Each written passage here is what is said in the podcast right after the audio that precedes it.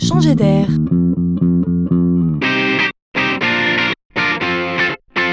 La chronique de Laurent Collen. Comment la France, pays de la gastronomie et de la table, s'adapte-t-elle au monde qui bouge? Le principal symptôme qui touche la restauration, c'est l'accélération de nos vies. Pas le temps, trop de sollicitations, trop de choses à faire. Tout va plus vite, oui, et du coup, on en fait plus. Les salariés, les professionnels sont donc dans la seringue. On travaille le soir, on regarde ses mails le week-end, il faut bien gagner du temps quelque part. Alors c'est souvent à l'heure du déjeuner qu'on le gagne et les chiffres l'attestent.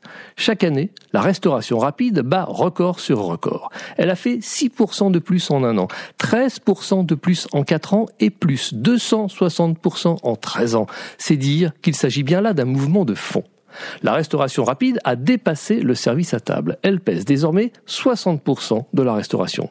Mais comme on est en France, on n'accepte pas d'ingurgiter n'importe quoi. Ce mode de restauration devient de plus en plus qualitatif.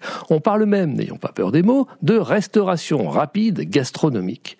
Et les experts nous font savoir que les Américains observent avec grand intérêt la manière dont ce marché évolue en France. Ils en prendraient bien une tranche eux aussi.